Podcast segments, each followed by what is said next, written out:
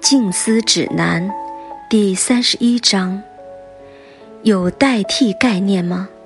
有消除概念吗？提问者问：不能用空本体代替有，虽然本体一如，但在宇宙中要遵守逻辑因果，这也是我和您看法略有不同的地方。明亮回答：现实是没有代替和消除概念的。记得我特别写了一篇博文，提醒大家。消除这个隐性误区，也许是因为语言难以表达。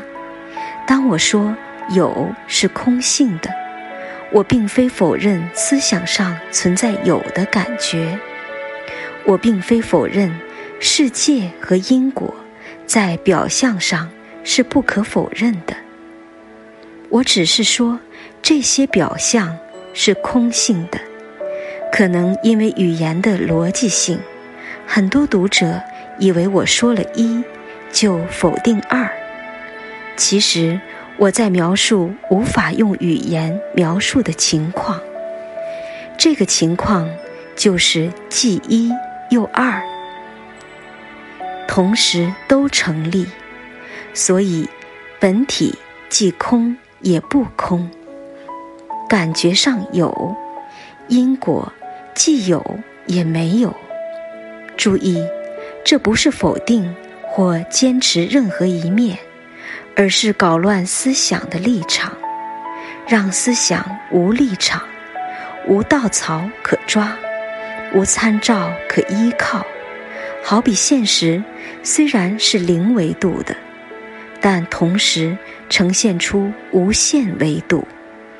你不能说其中某一个维度不是现实，每个维度都是本体现实，但思想却无法接受模棱两可，人类逻辑不允许模棱两可，所以用思想分析一个文字，比如当我说我是空性的。读者的思想上会认为我在否定我感觉，这不怪你，这就是思想逻辑赖以运作的逻辑机制。我是不可否认的被感觉到的，我就是一个思想感觉，是一个经验，但我感觉却同时是空性的，就像昨晚。你的梦里也有一个我，经验上它不可否认的被体验到了，但你醒来后知道这个我是空性的。《金刚经》中说：“色是空，空是色。”这两句话没有否定任何一面，只是说这两面是同等的、无二的。你不可以坚持任何一面是正确的，另一面不是正确的，因为这两面都同时成立。现实比《金刚经》的描述还要离奇，色就是有形有状的现实世界，空就是无形无状的无限的本体。为什么说空呢？不是说空真的就是什么都没有的虚空，而是说你永远无法确定任何形状是什么。当你仔细研究任何形状的物体，它们就呈现发散状态。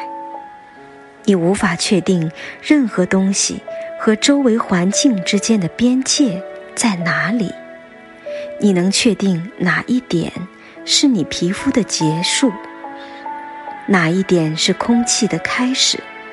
就算你借来世界上最先进的电子显微镜，强力放大，你也难以确定哪一点是你皮肤的结束，哪一点是空气的开始。这个测不准原理就是本体的本性，适用于任何事物。因此，空其实不空，但不空的东西，你又无法确定它们是什么，无法确定它们在形体上的边界在哪里。你越研究下去，你越无法确定是否真的有互相分开的物体。所以，佛说的空，不是你思想上理解的空。因果存在吗？在经验中是存在的，但因果同时是空性的。因果的空性并不替代它的存在感。就像昨晚，你的梦里不可否认的也有梦里的因果关系，但它们都是梦，都是空性的。这位读者说：“我和他的看法有区别，不知道区别在哪里。”这位读者说：“在宇宙中要遵守逻辑因果，不否认这个说法，但我感觉这位读者还有隐性的误解。如果有遵守这个概念，那必然是对于一个我来说的。”我的感觉确实无法否认，但我是空性的。一个空性的我，如何有他的个人意志去遵循任何逻辑因果？在表象世界，虽然表面上不否认有因果逻辑，感觉上是明显的。这是空性的本体，即时即刻的呈现。不否认表象上感觉到个人意志，同时个人意志是空性的。最好的例子就是昨晚的梦里，梦我也看似有他的个人意志。现在醒来了，我知道这一切都是梦能量的呈现。思想把本体解释出因果逻辑来了。时间到底存在吗？我不否认时间在思想感觉上是存在的，但你无法确定现在这点到底在哪里。当你无限接近现在时，它马上就成为过去了，消散了。你好像永远抓不到现在这个点，你可以无限的抓下去，最后你只能说现在只有零秒长，也就是说，现在是不可能有长度概念的。你将永远确定不了现在在哪个点上。我们不必分析过去和将来了，因为。过去已经永远消散，你抓不到；将来从来没有发生，你也抓不到。看看吧，现在、过去、将来都无法确定。还有时间这个东西吗？因此，我们可以说时间是空性的。但这句话没有代替。确实有时间存在，并不是一个立场要替代另一个立场，这是误解。再重复一下：现实没有一替代二，现实无法确定是一，也无法确定是二，甚至无法确定前面这句话是成立的。现实是无限的自我超越。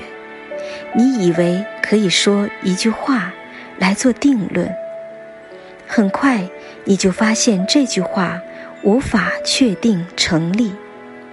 这就是存在无法说的含义。下面是对悟性更高的人说的：当我们知道一切概念都无法确定，也无法否定，那么你就离悟很近了。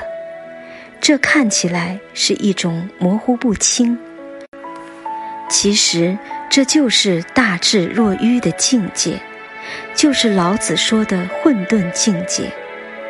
当你不再纠结于任何一个立场上，对思想来说，这是一种模糊混沌，但你已经站在本体本性的位置了。这就是真正的清澈透明。悟就是悟到无法坚持任何立场，你让立场自然的模糊。你说我活着。我认可，你说我死了，我也认可。你说我不死不活，这也对。你说没有你，这正确。你说感觉上有你，这也正确。最后就是一句话总结一下：Nothing matters。